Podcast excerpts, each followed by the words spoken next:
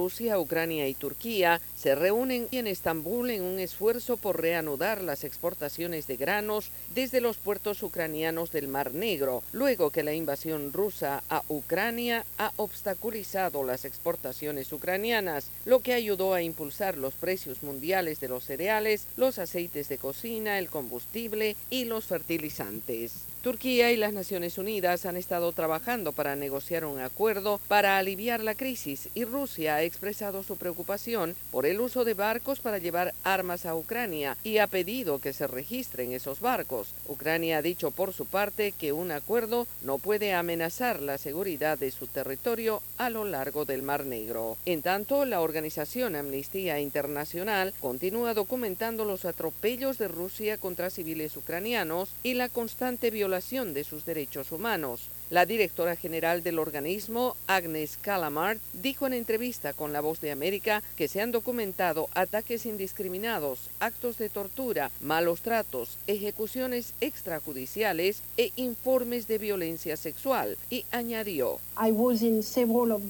Yo misma estuve en varios de los edificios atacados en Borodianka y Bucha y pude reunirme con personas que habían escapado. Vi el daño que se hizo. Es muy difícil concluir de otra manera, pero esos fueron crímenes de guerra cometidos por la artillería rusa. Y recientemente también hemos llevado a cabo una investigación muy profunda sobre los ataques al teatro en Mariupol y hemos concluido que los militares rusos atacaron deliberadamente a civiles y objetivos civiles. En tanto, una encuesta realizada por la Agencia de Refugiados de las Naciones Unidas, ACNUR, revela que alrededor de dos tercios de los refugiados de Ucrania esperan permanecer en sus países de acogida hasta que las hostilidades disminuyan y la situación de seguridad mejore después de la invasión de Rusia. La consulta, realizada en 4.900 personas ucranianas que están ahora en la República Checa, Hungría, Moldavia, Polonia, Rumania y Eslovaquia, dice que la mayoría de los refugiados de Ucrania, principalmente mujeres y niños, esperan regresar a casa eventualmente. ACNUR dice que ahora se registran más de 5.600.000 refugiados en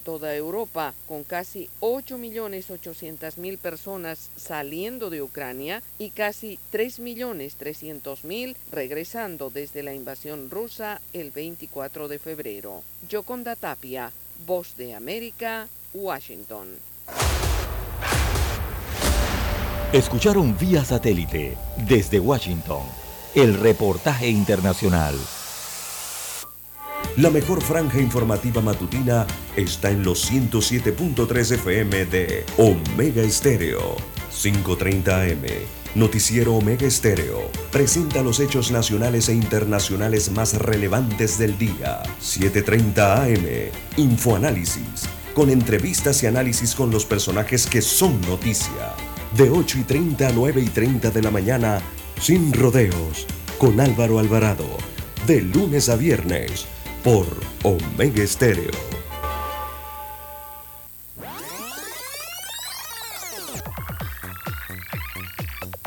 Omega Stereo tiene una nueva app. Descárgala en Play Store y App Store totalmente gratis. Escucha Omega Stereo las 24 horas donde estés con nuestra aplicación 100% renovada. Noticiero Omega Estéreo.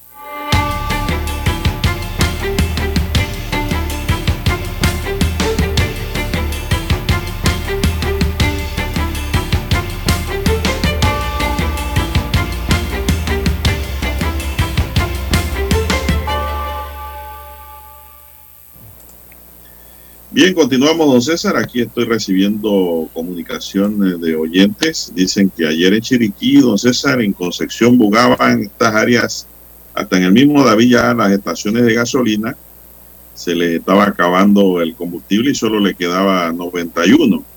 Ya no había ni diésel ni 95. Y creen que ya hoy la 91 se va a agotar también. Lo mismo está pasando en Azuero, en donde los trabajadores, los los agricultores que usan diésel dicen que cómo van a trabajar ahora sin diésel. Otra cosa que está escaseando en Chiriquí y en Azuero es el tanquecito de gas, don César. De 25 libras. Sí, porque los carros no están mandando eso para eso, son cargas peligrosas. exacto, sí. Por seguridad no están enviando nada. Entonces, don César, esto no es una cuestión que pues va como quien dice inflamándose. Y pues hay que, hay que ver qué se hace en la mesa de diálogo, hay que deponer actitudes y el gobierno si va a la mesa de diálogo, no se puede presentar diciendo que estoy en 3.95 y me quedo en 3.95 porque entonces no hay diálogo.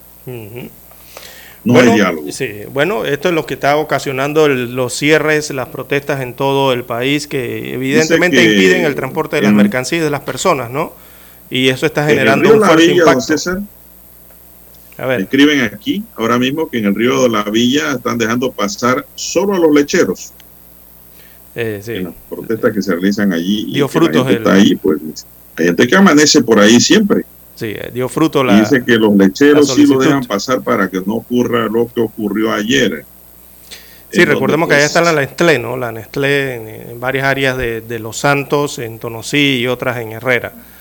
Eh, y don Juan de Dios, bueno, eso es lo que ocurre, ¿no? los problemas eh, para recibir insumos, los problemas para distribuir lo que tienen los distribuidores en sus bodegas es otra otra problemática.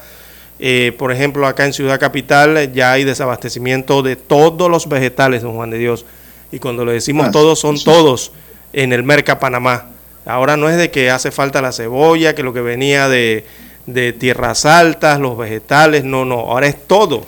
Eh, hay eh, falta, hay desabastecimiento de esto, según han dicho la Asociación de Comerciantes del Merca Panamá, que están sintiendo ya los golpes de esto. Así que también la ocupación de los pequeños hoteleros, eso ya no supera ni siquiera el 10% con estas protestas, don Juan de Dios, y estos cierres de calle. Eh, y con esta crisis la situación es más apremiante eh, para estos pequeños hoteleros, sobre todo los que están en la provincia precisamente de Los Santos, don Juan de Dios, y el sur de la provincia de Veraguas, así como parte del oriente de Chiriquí, que hay importantes eh, cadenas, eh, son pequeños hoteles, ¿no? Pero que mueven turismo en esa área se han visto seriamente afectados por esta situación. No tenemos reporte de Boqueta en cuanto al turismo, pero evidentemente suponemos que la afectación es alta, ¿no? Para estas tierras altas y el distrito de Boquete, que es uno de los más turísticos.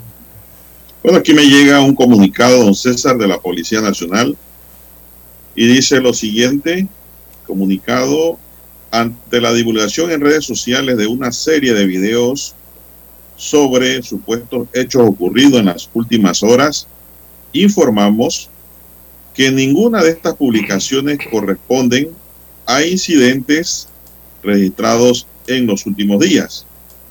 Nuevamente hacemos un llamado a la ciudadanía para mantenerse informada a través de las cuentas oficiales de los estamentos de seguridad y de igual forma del Ministerio de Seguridad Pública y evitar la reproducción de contenidos que solo buscan causar confusión, incertidumbre y crear caos en la población. Así que este es el comunicado de la policía. Usted no crea en todos los videos que le llegan, pues verifique bien y no los esté pasando. A mí me, me molesta Lara cuando me envían un video viejo diciendo que es ahora. Ahí mismo lo borro porque digo, hay que ser serio, hombre. Hasta para protestar hay que ser serio. Así es, nos escriben desde Coclé, dicen acá en cuanto a los hoteles, cancelación masiva de eh, cancelación masiva de reservas eh, se han registrado en hoteles en Coclé, también señalan acá otros amigos oyentes, y es el impacto, ¿no? Por el cierre, evidentemente el cierre y las protestas en todo el país, desde el oriente chiricano, nos escriben desde Remedios, veamos lo que dice aquí rápidamente si se lo sintetizamos. Eh, hay escasez de productos alimenticios en, mini super, abarroterías, tiendas, en varios puntos de Remedios y San Félix. Habría que incluir Tolé y San Lorenzo, porque si los están sufriendo estos dos, los están también sufriendo sus distritos vecinos, que no han podido ser abastecidos, evidentemente, debido al cierre y las protestas. Así que eh, hablan del arroz, hablan del azúcar, que está escaseando el azúcar, y también otros productos como el aceite y algunas carnes. Pero es que todo va a escasear, César. Mm, bueno, es lo que nos indican los reportes, ¿no? Todo va a escasear si no hay movimiento comercial. Claro, evidentemente la cadena de suministro se corta, ¿no? Bueno, parte de los reportes. Tiene que alimentarse, tiene que comer lo que tiene ahí en la despensa y punto. No se puede hacer más nada. Todo va a escasear porque están cortadas las vías de suministro. Bueno, aquí hay una nota, eh, don César, muy interesante antes de irnos a escuchar el periódico. Y es que diversos gremios periodísticos del país solicitaron a las autoridades del órgano judicial ayer que tienen competencia en el proceso de la audiencia del caso de Brecht, que comienza el próximo lunes 18 de julio, a que se permita la cobertura de los medios de comunicación y que sea pública para poder transmitir e informar a la ciudadanía lo que allí acontece toda vez que la principal víctima de este proceso es el Estado panameño. La petición fue realizada por el Consejo Nacional de Periodismo, el Fórum de Periodistas y la Asociación Nacional de Radiodifusión. La petición de estos gremios aseguran se da ante el clamor ciudadano de mayor transparencia y verdadera rendición de cuentas de parte de las autoridades, el Consejo Nacional de Periodismo, el Fórum de Periodistas por la Libertad de Expresión e Información, y la Asociación Panameña de Radiodifusión. Recordaron, recordaron que la Convención Americana de los Derechos Humanos indica en su artículo 8.5 que el proceso penal debe ser público, salvo en lo que sea necesario para preservar los intereses de la justicia. Queda claro que este principio es para proteger a los procesados y al mismo tiempo generar confianza entre la ciudadanía sobre su sistema judicial. Panamá no debe ir en contravía a una tendencia mundial por parte de los tribunales de justicia de transmitir en vivo sus audiencias y no hacerlo representa un total anacronismo en esta nueva era de las comunicaciones, precisaron estos gremios en un comunicado. Agregaron que los detalles de este caso son de interés público y concernientes a toda la población por tratarse del caso más relevante de corrupción de alto perfil y además de histórico ha tenido trascendencia y trascendentales implicaciones en los ámbitos local e internacional. Además señala que nuestra propia jurisdicción establece que estos juicios son de carácter público y pueden ser divulgados a través de medios de comunicación.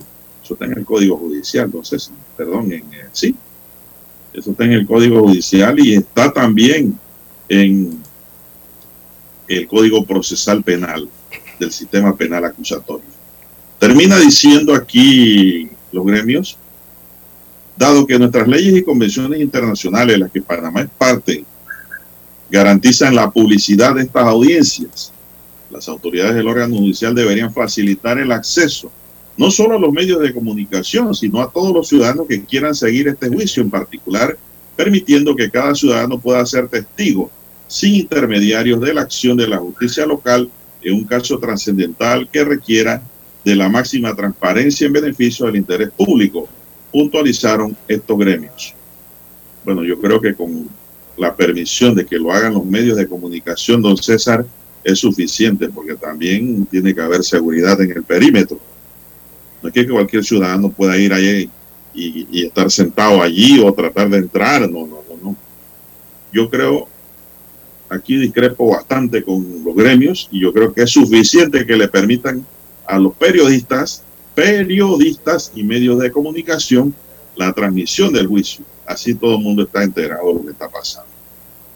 Y ojalá así lo acate y lo ponga en funcionamiento la Corte Suprema de Justicia en este momento, César, a partir del día lunes cuando empieza el juicio por el caso de Brecht.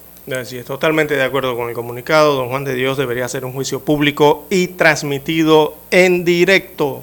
Don Juan de Dios, como, han, antes. como han transmitido otros eh, juicios de relevancia aquí en Panamá, don Juan de Dios. Esto de a puerta cerrada no me gusta a mí. No, a nadie. No, no, no, no. Aquí el lesionado es el Estado, don César. Y bien lo dicen los gremios. El Estado es la principal víctima. Y nosotros somos parte del Estado y queremos saber qué pasó allí, cómo está pasando y cómo se está administrando justicia. Eso es indiscutible, don César. Esto no es de orden privado porque es un delito de orden sexual, que hay que guardar las identidades, qué sé yo.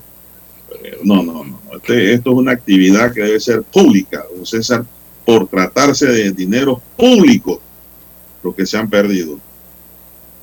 Bien, vamos a hacer la pausa, don Dani, para escuchar el periódico.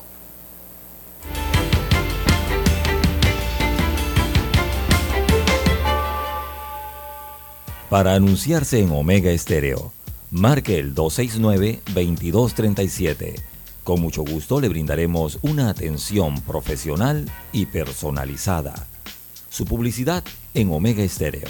La escucharán de costa a costa y frontera a frontera. Contáctenos 269-2237. Gracias. Omega Estéreo, 24 horas en FM Estéreo. Desde los estudios de Omega Estéreo, establecemos contacto vía satélite con la voz de América. Desde Washington, presentamos el reportaje internacional.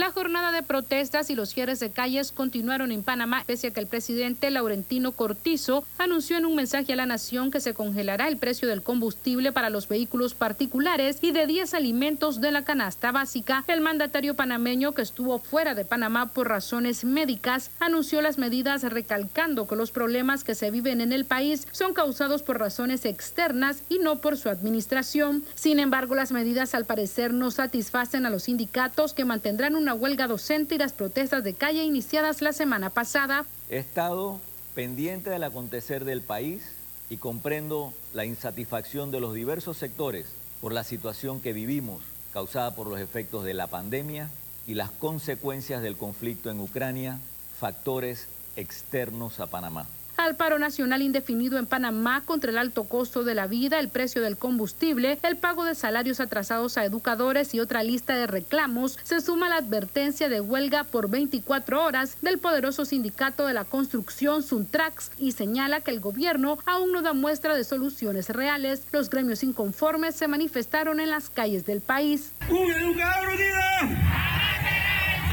Así vamos a seguir. Un solo gremio educadores nada más. En tanto y por unanimidad, los diputados de la Asamblea Nacional de Panamá aprobaron la creación de una comisión de investigación para atender la problemática generada por los altos precios del combustible y el alto costo de la vida, mientras empresarios y los expertos pidieron al gobierno del presidente Cortizo que racionalice el gasto del Estado y lidere un gran diálogo nacional. Sala de redacción, Voz de América. Escucharon vía satélite desde Washington el reportaje internacional.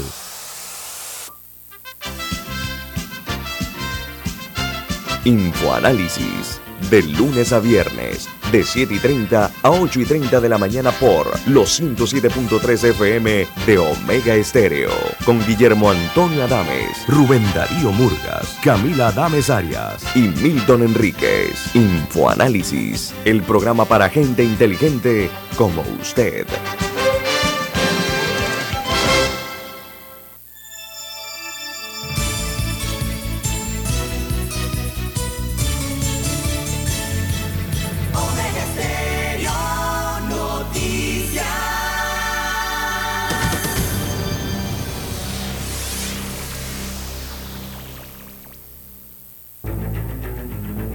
Las noticias impresas en tinta sobre papel. Con ustedes. Escuchando el periódico. Los titulares de las primeras planas de los diarios estándares de circulación en Panamá.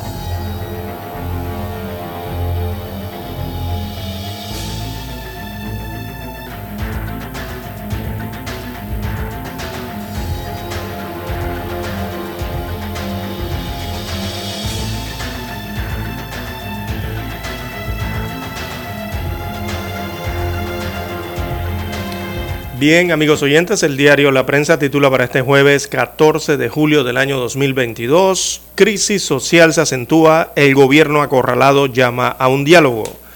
El principal titular del diario La Prensa ocupa la mitad de la portada, eh, también es acompañado por una serie de fotografías de, los, de las protestas y los cierres de calles, también los incidentes ocurridos en las últimas 24 horas. Veamos el reporte.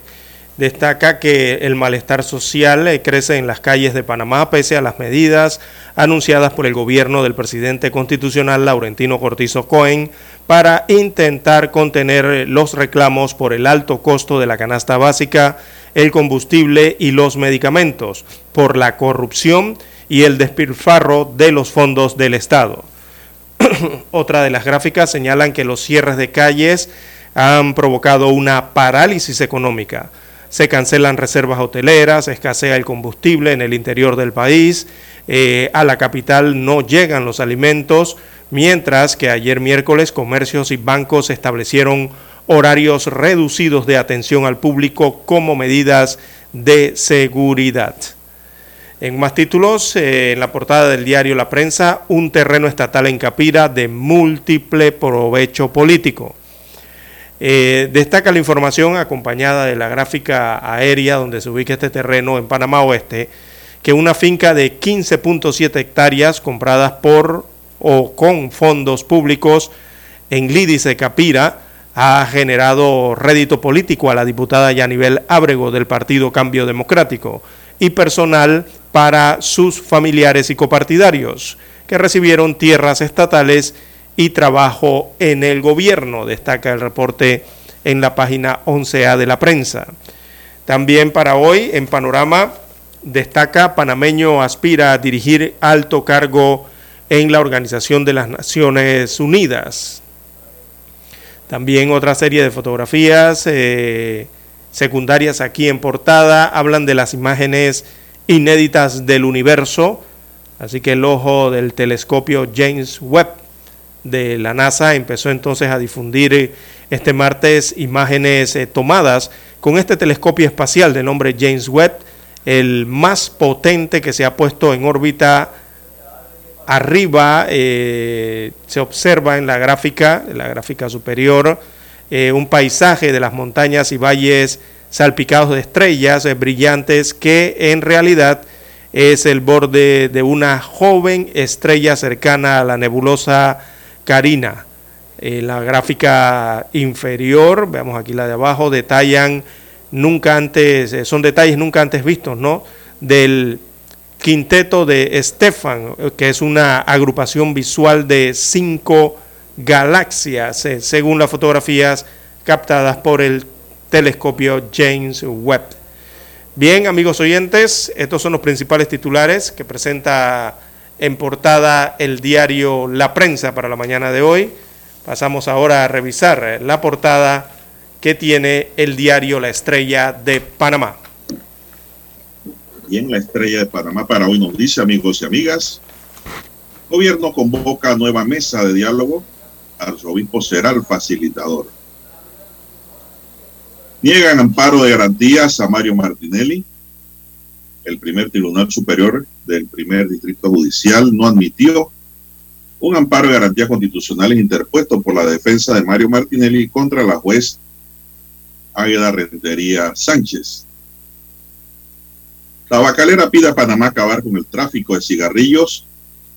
La multinacional de tabaco Philip Morris International denunció en Miami que Panamá es el campeón mundial del tráfico de cigarrillos y pidió a las autoridades panameñas que hagan cumplir las leyes que castigan dicho delito. La industria bancaria no quiere soltar el poder que tienen y que beneficia a unos pocos, dice Mónica Taher. ¿Cómo puede prepararse el estudiante adecuadamente para lograr el éxito en los estudios? Al menos 21 detenidos tras protestas de este martes en la 5 de mayo. Diputada Correa devuelve memoria institucional al Contralor Solís. Afirma que fue utilizada para inflar egos. Partido Panameñista le responde a Levi y niega que hayan decidido no hacer elecciones primarias en algunos circuitos. Gremios periodísticos piden que audiencia del caso de Brecht sea pública. Iglesia Católica acepta ser mediador en la mesa de diálogo convocada por el gobierno. ONU pide al Estado panameño garantizar la seguridad y derechos humanos ante protestas. El organismo acordó que las personas recordó que las personas tienen el derecho a manifestarse de manera pacífica de acuerdo a las normas nacionales e internacionales. Panamá enfrenta una crisis de gobernabilidad, dice el presidente del Partido Popular. Amigos y amigas, estos son los titulares de primera plana que le podemos ofrecer del diario La Estrella de Panamá y concluimos así con la lectura de los titulares correspondientes a la fecha. Hasta aquí. Escuchando el periódico. Las noticias de primera plana, impresas en tinta sobre papel. 7.30 AM. Infoanálisis, con entrevistas y análisis con los personajes que son noticia. La mejor franja informativa matutina está en los 107.3 FM de Omega Estéreo, cadena nacional. Para anunciarse en Omega Estéreo, marque el 269-2237. Con mucho gusto le brindaremos una atención profesional y personalizada. Su publicidad en Omega Estéreo. La escucharán de costa a costa y frontera a frontera. Contáctenos 269-2237. Gracias.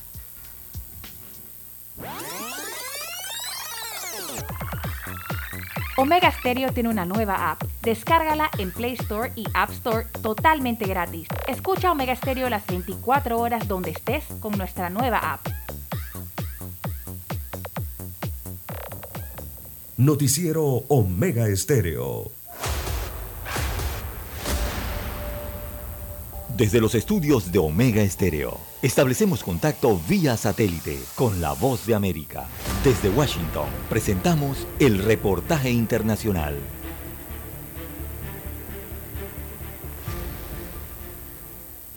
La nueva ministra de Economía, Silvina Batakis, hizo público su plan de medidas para intentar calmar a los mercados internacionales y dar una señal a la población para detener la especulación, la falta de precios y los aumentos de las últimas semanas en medio de un crecimiento sostenido de la inflación. Vamos a buscar priorizar la consolidación fiscal, el ahorro interno y el cumplimiento de las metas con el Fondo Monetario Internacional para refinanciar la deuda externa, dijo la ministra. Se mantienen las metas acordadas con el Fondo Monetario Internacional. Entendemos que es un acuerdo que firmamos como Estado y que nosotros tenemos que cumplir. Entendemos que el tipo de cambio multilateral está en una situación de equilibrio, entonces no vemos movimientos especulativos en ese sentido, con la proyección de caja real, es decir, que nosotros no vamos a gastar más de lo que tenemos. Sin embargo, en las calles y en la economía real ya hay desabastecimiento de productos de primera necesidad, desde alimentos, productos de higiene, y hasta medicamentos, confirma Javier D'Alessandro, titular de Defensa del Consumidor de la provincia de Santiago del Estero. Grandes empresas han comenzado a escasear o a negar la venta, ¿no? No hay, no hay provisión de insumos o de materia prima debido al faltante de precio o al supuesto faltante de precio esperando que los mercados abran y establezcan un precio del dólar. Un poco empieza a haber ya especulativo, netamente especulativo, incrementos en todos los sectores, desabastecimiento. Eh, se prevé para el año un 60% con esto, ¿no? Y la verdad que la situación es preocupante. Las organizaciones sociales y piqueteras que reúnen a miles de pobres e indigentes no alcanzaron un acuerdo con el Ministerio de Desarrollo Social porque el gobierno se niega a aumentar los presupuestos para subsidios estatales y solo le ofrece herramientas para trabajar. El titular del Polo Obrero, Eduardo Beliboni, dijo que el gobierno no entiende que la pobreza aumenta y que las manifestaciones serán cada vez más importantes. Hay una sensación en la Argentina que no solo son válidos los reclamos como, como los que estamos haciendo, sino que hay que encontrar una salida, que venimos atravesando crisis tras crisis, que venimos soportando, sobre todo los trabajadores, el gobierno tras gobierno, que nos llevan un poquito más atrás en el nivel de pobreza. El presidente Alberto Fernández busca un equilibrio en su gestión, aunque le falta un año y medio de mandato, en medio de las presiones de sus aliados, el kirchnerismo y también de la oposición, que ve la posibilidad de recuperar el poder. Juan Ignacio González Prieto, Buenos Aires. Escucharon vía satélite desde Washington el reportaje internacional.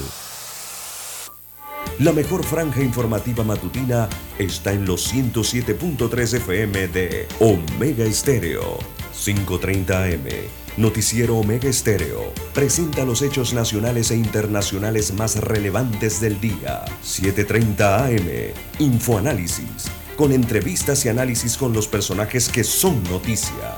De 8 y 30 a 9 y 30 de la mañana. Sin rodeos. Con Álvaro Alvarado. De lunes a viernes. Por Omega Estéreo. Problemas de tierra, accidentes graves, reclamos a aseguradoras, incumplimientos de contratos, reclamos de herencias, todo asunto civil y penal, consulte al 6614-1445. Ahora contamos con el servicio de asesoría, confección de pliegos de cargos, impugnación y defensa en materia de contrataciones públicas. 6614-1445. Licenciados Juan de Dios Hernández Sanjur y Belkis Hernández Díaz. Es momento de adentrarnos al mar de la información. Este es el resultado de nuestra navegación por las noticias internacionales más importantes en este momento.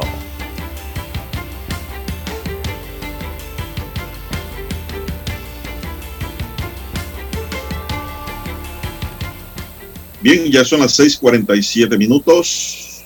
Buenos días, Panamá. Están en sintonía de Omega Estéreo, cadena nacional. Un tribunal dio luz verde a la extinción de dominio de los bienes de la cadena de farmacias Drogas La Rebaja, que fue uno de los grandes en Colombia. Un tribunal dio luz verde a la extinción de dominio de los bienes de la cadena de farmacias Droga La Rebaja, que fue uno de los grandes símbolos del imperio del cartel de Cali, una de las mayores redes narcotraficantes de Colombia que ahora quedará en manos del Estado. El Tribunal Superior de Bogotá ratificó en segunda instancia que la cadena de farmacia quede definitivamente a cargo del Estado debido a su origen ilícito. Desde hace años el Estado colombiano estaba involucrado en la administración, pero pues ahora se extingue el dominio de esta cadena de farmacia en Colombia. Son las 6:48. Bien, las 6:48 minutos de la mañana en Haití, en el Caribe, don Juan de Dios, en Haití. Eh, desde hace una semana se vienen registrando violentos enfrentamientos armados entre pandillas eh, y esto ha dejado 89 muertos y 16 eh, desaparecidos en Puerto Príncipe. estas personas han muerto en enfrentamientos con la policía y estos enfrentamientos y, eh, mantiene paralizada parte de la capital haitiana, que es allí en Puerto Príncipe, desde hace una semana.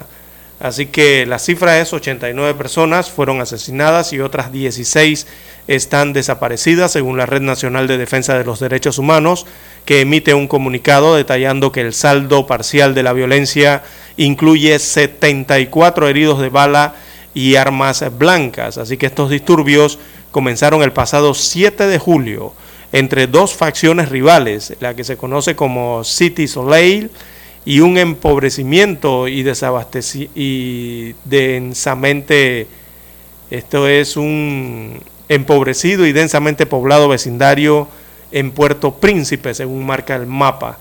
Así que este brote de violencia junto con la escalada de, de precios eh, allá en los alimentos y también la escasez de combustible en Haití, se suma a la brutal caída de la seguridad en la capital de este país caribeño. Así que también allá enfrentan problemáticas con esta situación, sumado a la violencia. ¿Qué más tenemos, don Juan de Dios? Bueno, el embajador de Estados Unidos en México, Ken Salazar, aseguró este miércoles que el gobierno mexicano tiene que hacer su parte en su lado de la frontera celebró que se haya comprometido a invertir 1.500 millones de dólares para reforzar la infraestructura de esa zona limítrofe. Por primera vez en la historia hay un plan de inversiones de ambos lados. El estadounidense y el mexicano expresó a la prensa Salazar al salir de una reunión con López Obrador y empresarios de ambos países celebrado en el Instituto Cultural Mexicano en Washington. El embajador puso como ejemplo las inversiones en el pueblo de, en el puerto de entrada comercial a California, el de Otay Mesa, muy importante para asegurar las cadenas de suministro y dijo que México tiene que hacer su parte. Además del aspecto comercial, subrayó que la seguridad es clave y que tener fronteras seguras es uno de los mayores asuntos sobre los que trabajan Estados Unidos y México. López Obrador se reunió en la víspera en la Casa Blanca con el presidente estadounidense Joe Biden, a quien pidió que amplíe el número de visados de trabajo temporal para mexicanos. Así es. Bien, y a nivel, a nivel latinoamericano, a esta hora, don Juan de Dios, las 6.51 minutos, la Organización Panamericana de la Salud, la OPS, reporta que muertes por COVID-19 en Sudamérica aumentaron en un 14% en una semana. Y también eh, detallan la, que eh, el virus se esparce libremente. Así que hay preocupación al respecto con estas mediciones. Eh, que destaca la Organización Panamericana de la Salud, que informó este miércoles que Sudamérica registró en los últimos siete días 2.243 decesos asociados a la COVID-19, cifra que da cuenta de un aumento del 14,2% en las muertes por coronavirus en la región respecto al número informado tan solo hace dos semanas atrás. En tanto, el resto de las regiones del continente americano también se evidenció un alza en los fallecimientos por el virus, en concreto en Norteamérica, que reportó 2.295 decesos en los últimos siete días, lo que da cuenta de un aumento del 15,7%. En el Caribe y en las islas del Atlántico fue del 17,6% y en Centroamérica el aumento de decesos fue del 1,4%, según destaca el informe de la Organización Panamericana de la Salud. Así que eh, han detectado eh, ya también la subvariante Omicron BA5 de la COVID eh, en al menos 22 países y territorios de América Latina y el Caribe y se cree que será la predominante en todas las regiones del continente durante las próximas semanas. Así que están preocupados en la OPS Don Juan de Dios porque estas subvariantes BA.4 y BA.5 están aumentando las hospitalizaciones en eh, varios países del continente. Bueno, aquí en Panamá hay que esperar el informe semanal, don Juan de Dios. Estamos a ciegas hasta cada viernes.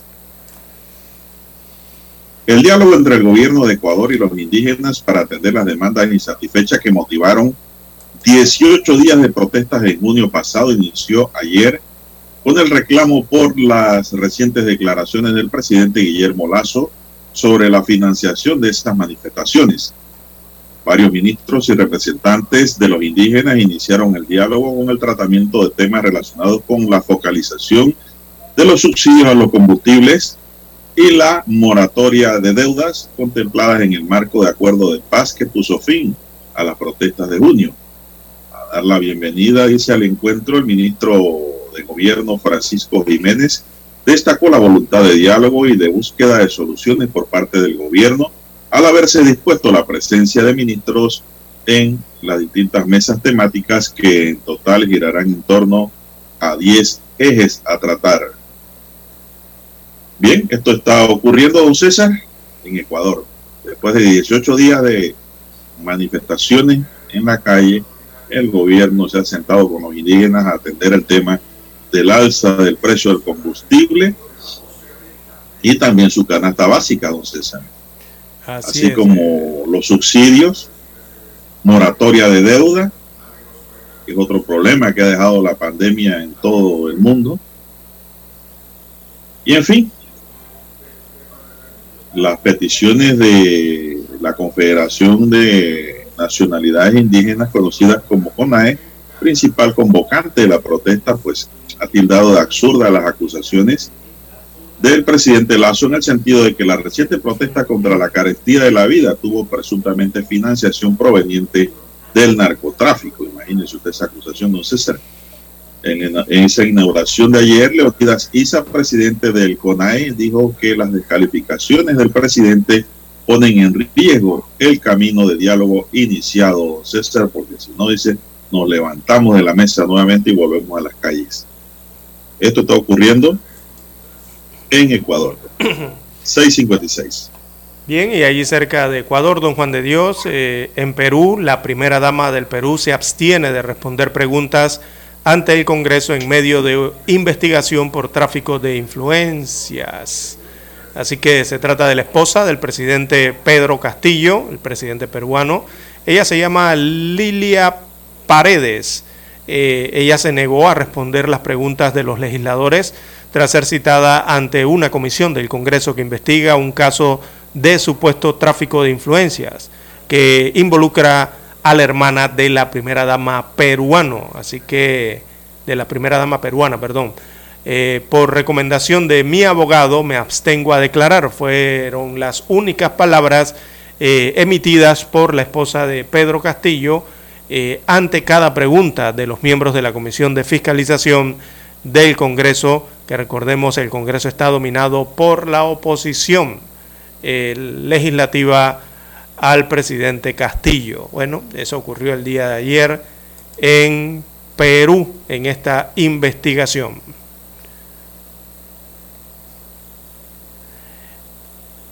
Bien, en más informaciones eh, para la mañana de hoy a nivel internacional. Bueno, Corea del Norte reconoce como repúblicas independientes a las regiones de Donetsk y Lugansk. Esto se informó ayer. Inmediatamente Ucrania anunció eh, el rompimiento de relaciones con Corea del Norte por este reconocimiento al Donbass y a Lugansk como repúblicas independientes.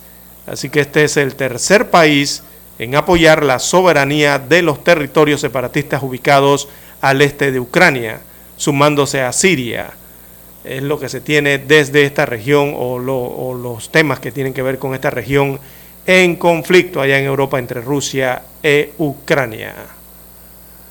¿Qué más tenemos, don Juan de Dios? Bueno, volvamos al plano nacional, don César.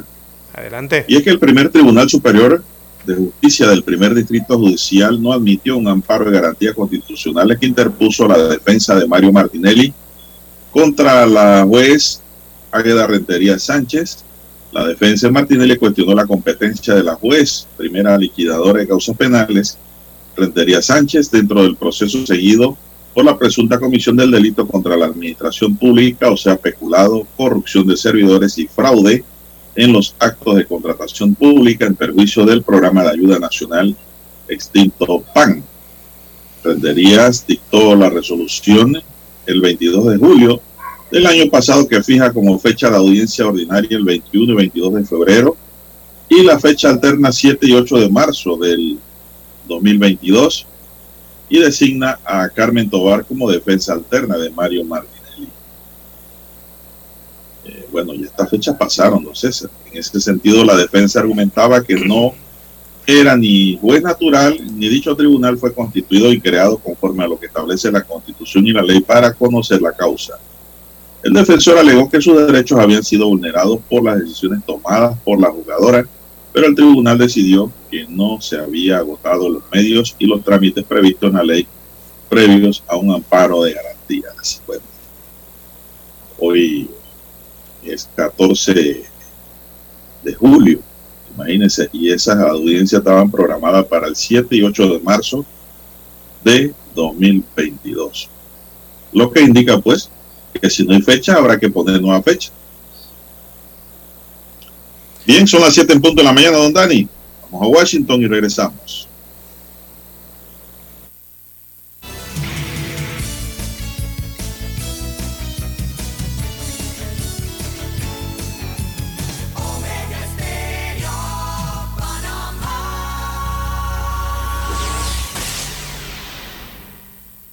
El satélite indica que es momento de nuestra conexión. Desde Washington, vía satélite y para Omega Estéreo de Panamá, buenos días, América. Buenos días, América. Vía satélite desde Washington.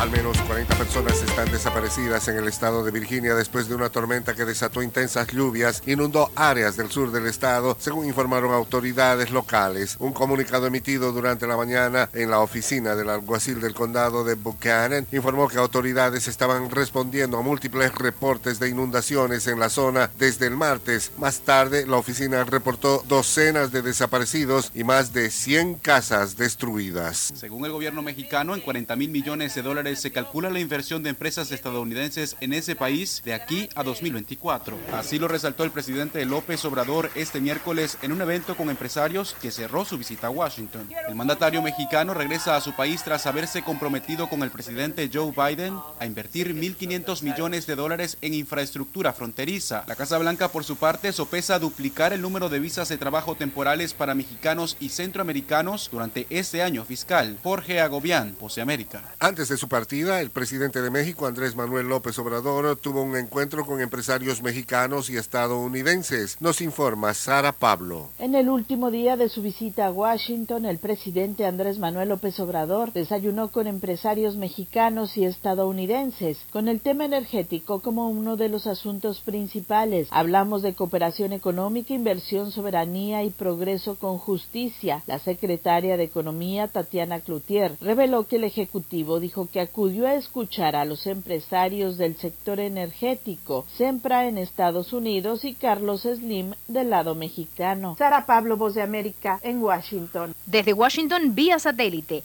y para Omega Estéreo de Panamá hemos presentado Buenos Días América. Buenos días, América. Vía satélite.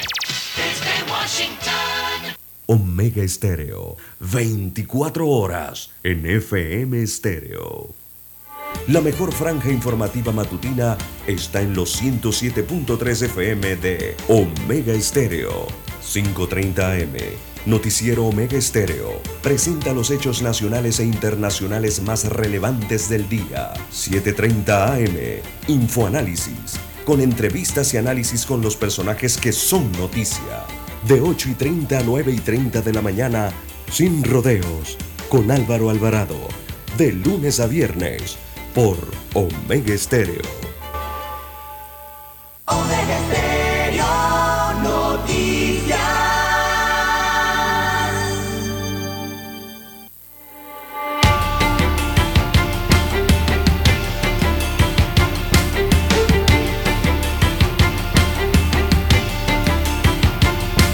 Bien, continuamos, señoras y señores, están en sintonía de Omega Estéreo, cadena nacional, con su noticiero Omega Estéreo, el primero con las últimas, un noticiero para gente pensante, gente inteligente. Mi línea directa de comunicación, se la repito, tengan allí el WhatsApp, doble seis catorce catorce cuarenta y cinco para que me puedan escribir allí, estemos comunicados. Don César Lara está en redes sociales, don César nos repite su cuenta, por favor. Bien, estamos en las redes sociales en arroba César Lara R, arroba César Lara R es mi cuenta en la red social para Twitter, también para Instagram, allí sus mensajes, sus comentarios, denuncias, fotodenuncias, el reporte del tráfico temprano por la mañana, ya lo sabe usted, amigo oyente. Bien, bueno, don César, me dan reportes aquí, dice que desde las 4 de la mañana protestantes cerraron la vía en Bejuco de Chame. Interamericana en Bejuco de de la mañana, imagínense. La vía está cerrada por manifestantes. Otro informe que recibo aquí es que el tráfico vehicular está afectado en Interamericana por cierre en Chame. El tráfico está fluido a lo largo de la avenida Domingo Díaz hacia Panamá Centro, o sea, la vía Tocumen. También recibo informe que se mantiene el cierre de vía en Chilibre, específicamente en San Vicente de Chilibre, don César, también. Allí me reportan también por el puente de las Américas el tráfico se ve fluido. También, don César, para esta hora, dice, vía, todos me escriben de Chame, Sí, está complicado Chame. en Chame, ¿no? amaneciendo, dice, tomando café y protestando. Se mantiene, se mantiene también cerrada la carretera Panamá en Pacora, ya esto lleva varios días, don César, la gente tiene que caminar y hacer transbordo. Y también aquí me informan que la vía Domingo Díaz en Villalucre el tráfico está fluido por ahora. Así es. Y también nos informan de un accidente que hubo más temprano en la vía Centenario, dirección a Panamá Centro. Un choque allí, por lo que hay que manejar con cuidado. Así es, en medio de todo Y en Capira también aquí me reportan, dice hace unos minutos cerraron la vía, también los protestantes. Así que pues eso es lo que le puedo compartir a los amigos oyentes de lo que me ha llegado. Está complicado en Panamá Oeste, sobre todo en Chame, don Juan de Dios, el cierre allí, eh, sumado ahora a lo de el área de Capira. Pero en Chame es donde está el cierre principal en estos momentos, en el distrito de Chame, en Panamá Oeste. Bien, don Juan de Dios, y ya que hablamos de Panamá Oeste, mire lo que le tengo aquí. Eh, el Consejo Municipal de Arraiján modifica acuerdo y aumenta monto de gastos de representación. Qué bárbaros. Son unos bárbaros, como usted bien señala, don Juan de Dios. ¿Y en qué momento hacen esto? ah? Imagínese usted. Así que en medio de toda esta crisis eh, que vive el país y cuando se habla tanto de contención del gasto público, se da la publicación en Gaceta Oficial del Estado de este miércoles 13 de julio del nuevo acuerdo municipal que permite al Consejo Municipal de Arraiján aumentar efectivamente a 2.100 dólares mensuales los gastos de representación del alcalde y de los concejales de ese distrito. Así que el alcalde de nombre Rollins Rodríguez pasó a recibir 1.400 dólares de gasto de representación, o sea, tenía 1.400 de gasto de representación, pasó a recibir 2.100. Igual ocurre con cada uno de los concejales, pasaron ahora a recibir 2.100 dólares de gasto de representación. Así que la resolución que fue aprobada por los concejales de Arraiján empezó a regir en la primera quincena del mes de mayo del año 2022. Por ello, el Consejo modificó el acuerdo número 44 de diciembre de 2021 que aprueba el presupuesto de rentas y gastos y funcionamiento y también de inversiones del municipio de Arraiján eh, para la vigencia fiscal que comprende del primero de enero hasta el 31 de diciembre. ¿Esta gente en qué planeta vive entonces? No sé, don Juan de Dios, pero allí en Arraiján no viven. Eh, los más, las más de 300 mil el almas que habitan. para no llorar. Sí, sí, sí. La- las más de 300 mil almas que habitan en Arraiján que tienen tal cantidad de problemas, don Juan de Dios, esas 300 mil almas, por falta de agua potable, por falta de infraestructura pública, por el alto costo de la canasta básica, por el aumento de los combustibles, por el problema del transporte, por el problema de los tranques, por el problema de las medicinas, la falta de servicios médicos. Oiga, y los y, y las autoridades electas de ese mismo distrito de Arraiján lo que hacen es aprobarse aumentos de salarios y, y de otros de otras compensaciones y gastos de representación. Increíble, eso, ¿eh? increíble estos eh, representantes de corregimiento de cada eh, circunscripción de Arraiján y del propio alcalde. Esto es increíble, don Juan de Dios. ¿En medio de qué situación hacen esto? ah? Y esto no es lo único, don Juan de Dios, porque me envían aquí, esto me lo enviaron ayer, pero hoy veo que reiteran enviándome esto al WhatsApp. Y es un comunicado que emitió la Asamblea Nacional el día de ayer, me parece que tiene fechado, en la que hacen también su especie de gasto de, de- perdón, su especie de, de contención del gasto público. Pero el problema con estos anuncios, don Juan de Dios, tanto el del Ejecutivo como el de la Asamblea Nacional o el órgano legislativo, es que emiten conceptos allí de qué es lo que van a hacer, pero no lo explican. Entonces, ni ellos, ni sus funcionarios, ni la población en general entiende o sabe cuál es el alcance de lo que están proponiendo en estos comunicados, tanto del Ejecutivo o las decisiones que toma el Ejecutivo, como las, las decisiones que toma el órgano legislativo, don Juan de Dios. Yo veo, leí este comunicado rápidamente y ahí dicen que van a tener, a- van a aplicar una especie de contención del gasto público eh, en su institución, no lo explican cómo lo van a hacer, sí, pero lo que observo es que eh, esta institución que ya maneja 30 y 135 millones de presupuesto, don Juan de Dios, le estoy hablando de la Asamblea Nacional, 135 millones de presupuesto tiene esta Asamblea, eh, sigue con la misma deuda con la población. La población no le está pidiendo esto de contención de interna allí eh, hablada, no. Le están pidiendo es que cambien la forma, que cambien la forma. ¿Cuál es la forma de cambiar en la Asamblea Nacional? Reformando el reglamento interno de esa institución para que finalmente haya transparencia en la gestión de la Asamblea, que se aprueben leyes anticorrupción, eso es lo que quiere la gente. Y sobre todo, don Juan de Dios, que desmonten, que acaben, que disuelvan de una vez por todas esas distintas planillas que eh, según las diversas contralorías aquí lo que hay es botellas en la Asamblea Nacional, ¿verdad? Con toda esa cantidad de contratos, toda esa cantidad de partidas circuitales para los diputados. Eso es lo que quiere la gente. Pero vemos que aquí emiten excomunicados que no saben ni cómo los van a aplicar. Es más, ya por aquí han salido una serie de eh, memes y de informaciones para la Asamblea Nacional de que hablan que van a aplicar un retiro eh, voluntario anticipado en la Asamblea Nacional. Pero eso les ocurre ¿por qué? Porque emiten comunicados que no explican, no detallan y lo que hacen es eh, entrar en la polémica, ¿verdad? Y confundir aún más a la población de lo que quieren hacer. Entonces en la Asamblea lo que falta es eso, don Juan de Dios, eliminar toda esa cantidad de partidas, está la 080, la, la 170, la, eh, esa partida tan oscura que nadie sabe eh, eh, cómo es que se gestiona y se tramite esa partida 172, ¿verdad? En donde se hablan, están los garrafones, los tanques, las botellas, de todo, ¿no? en cuanto. Mire, veo las cifras del presupuesto, la, del presupuesto y de la planilla de la Asamblea Nacional. Y en ese comunicado están hablando de que tienen 3.249 funcionarios. Dígame usted, don Juan de Dios, si la Asamblea Nacional, con 71 diputados, requiere 3.249 funcionarios. Esa institución no requiere tal cantidad de funcionarios, don Juan de Dios.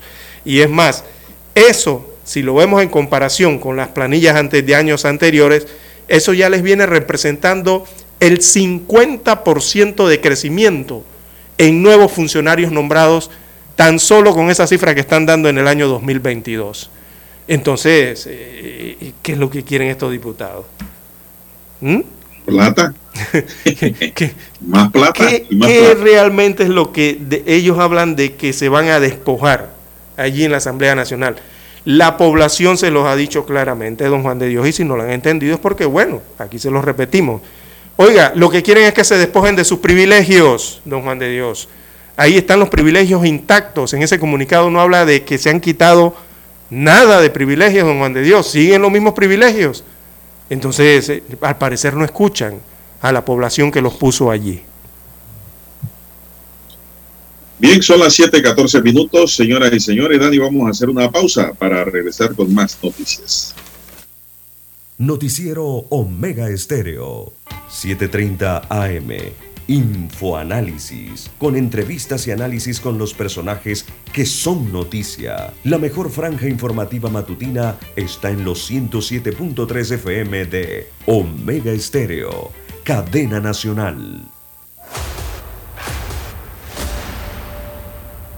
Desde los estudios de Omega Estéreo, establecemos contacto vía satélite con la voz de América. Desde Washington, presentamos el reportaje internacional.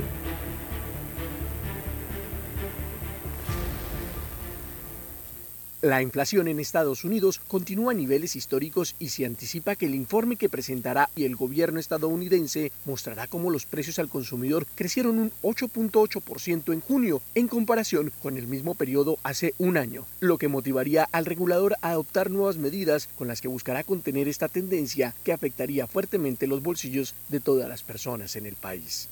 El índice de inflación sería el más alto de las últimas cuatro décadas, según datos de la empresa de datos financieros FactSer, y estaría impulsado por el alto costo de los combustibles, alimentos, vivienda y artículos de primera necesidad, por lo que algunos expertos consideran que la Reserva Federal de los Estados Unidos, la Fed, que es el equivalente al Banco Central, implementaría un nuevo gran aumento anual en las tasas de interés una medida que podría ser adoptada en la próxima reunión de esta institución que se realizará en dos semanas. A pesar de que el gobierno estadounidense ha logrado con sus recientes medidas poner el precio del galón de gasolina por debajo de los 5 dólares, sigue siendo un costo muy alto que afecta a muchas industrias y familias en el país, un efecto que se siente especialmente en comunidades latinas y afroestadounidenses que ven como los costos de muchas necesidades básicas se han disparado a un ritmo más rápido que los ingresos.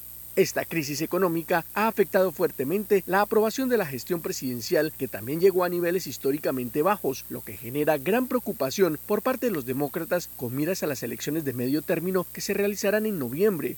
Una reciente encuesta publicada por el Centro Nacional de Investigación de Opinión, NORC, y la agencia de noticias de Associated Press asegura que el 40% de los estadounidenses estiman que el tema económico y atacar la inflación debería ser una prioridad principal para el gobierno este año. Héctor Contreras, Voz de América, Washington. Escucharon vía satélite desde Washington el reportaje internacional. Para anunciarse en Omega Estéreo, marque el 269-2237. Con mucho gusto le brindaremos una atención profesional y personalizada. Su publicidad en Omega Estéreo. La escucharán de costa a costa y frontera a frontera. Contáctenos 269-2237. Gracias.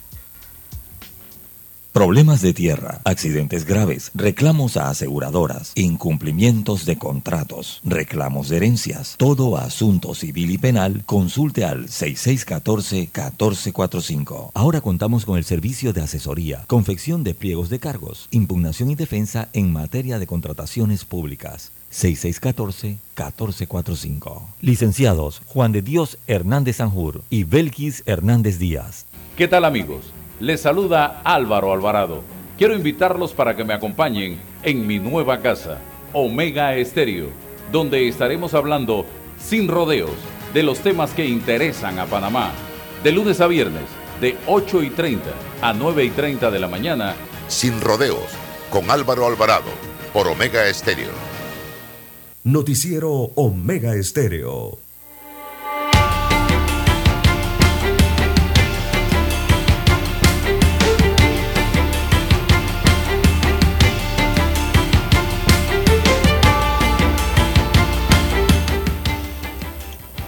Continuamos, son las 7 y 18 minutos. El Instituto de Acueducto y Alcantarillado Nacionales informó que debido a los cierres de la vía interamericana no se han podido entregar insumos a las plantas potabilizadoras de las provincias de Chiriquí y Boca del Toro, lo que compromete la continuidad del proceso de producción de agua potable para estas dos provincias. El IDAN ha coordinado con las autoridades de la policía para lograr que la carga llegue a su destino final. No obstante, los esfuerzos han sido infructuosos, explicó la entidad. Detalló que el cloro, gas y pastillas de cloro se utilizan para dosificar el agente desinfectante del agua y al no contar con este químico, se pone en riesgo la salud de los usuarios en Chiriquí y Boca del Toro. Hacemos un llamado a los manifestantes a que permitan el paso de este vehículo, cuya placa es AH5702. Anoten ahí, los amigos indígenas. AH5702, que está ubicado en San Félix, y poder mantener el servicio a la provincia de Chiriquí Boca del Toro, afirmó el IDAN. Bueno, ahí algún nove de los que protestan en el área o algún profesor, un educador, alguien pues que le permite el paso a este carro, don César. Sí, es un camión con eh, un contenedor. AH5702, ahí van los insumos para el agua potable de ambas, ambas provincias. Así es, para potabilizar el agua en las plantas potabilizadoras de Chiriquí y Bocas del Toro, ya lo comentaba, le, lo informábamos temprano en la mañana, ¿no? Y ojalá le den el paso.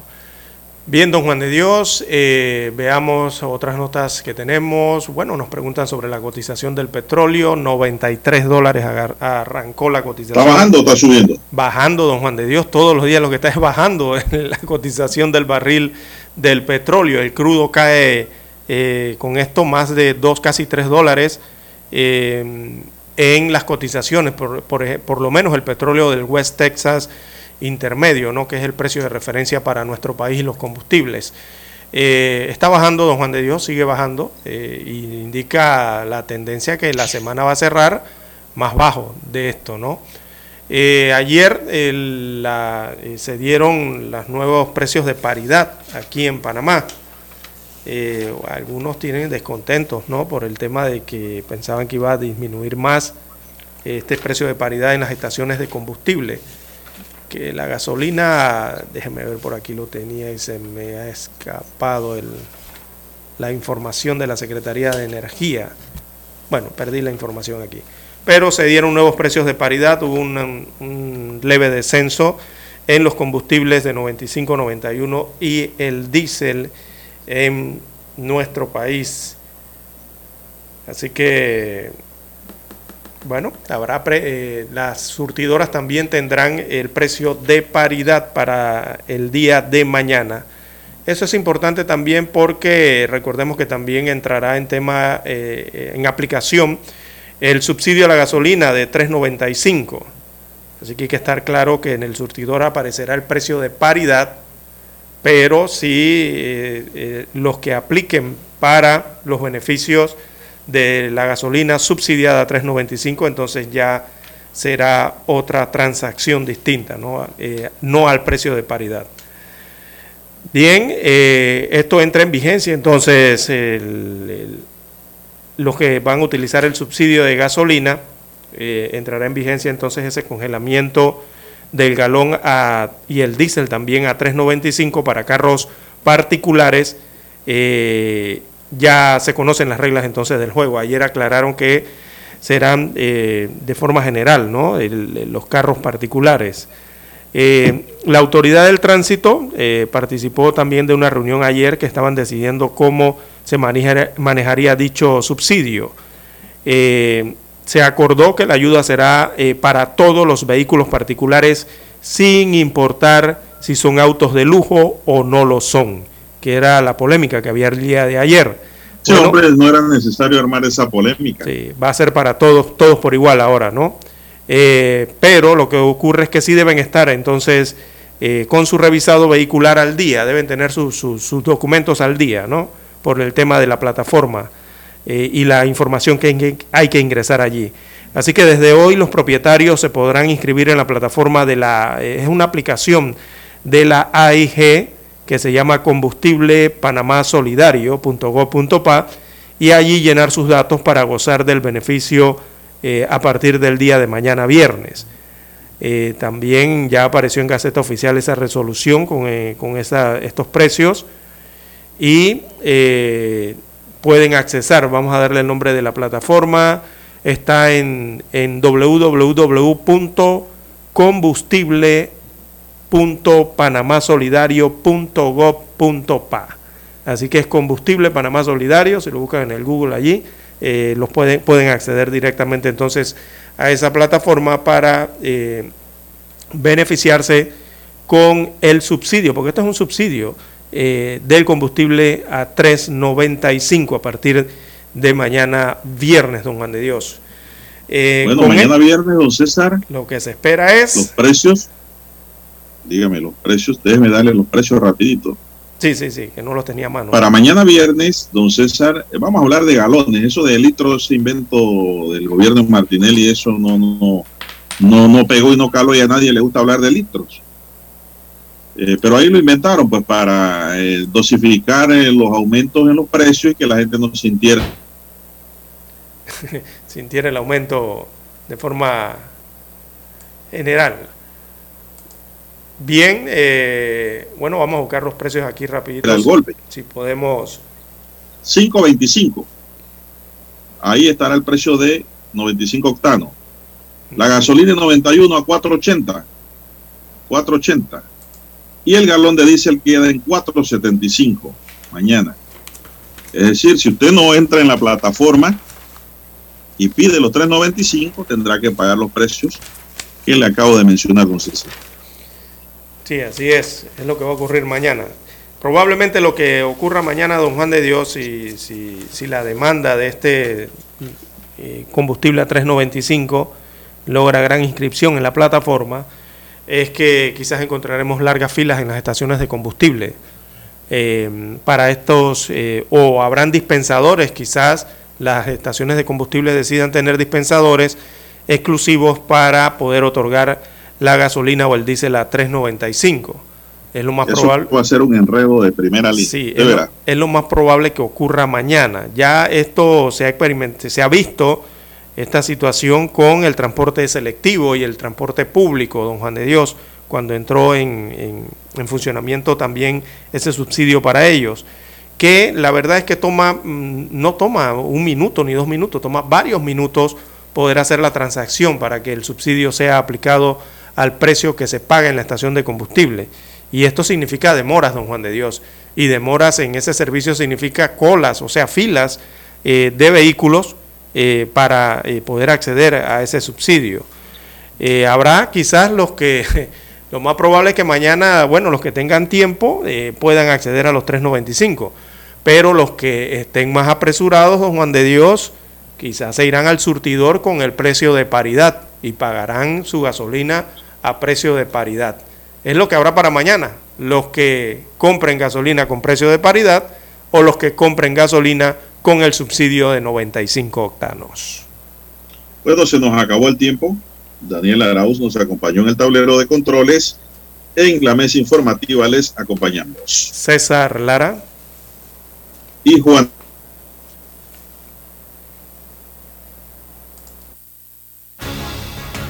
Hasta aquí, Noticiero Omega Estéreo.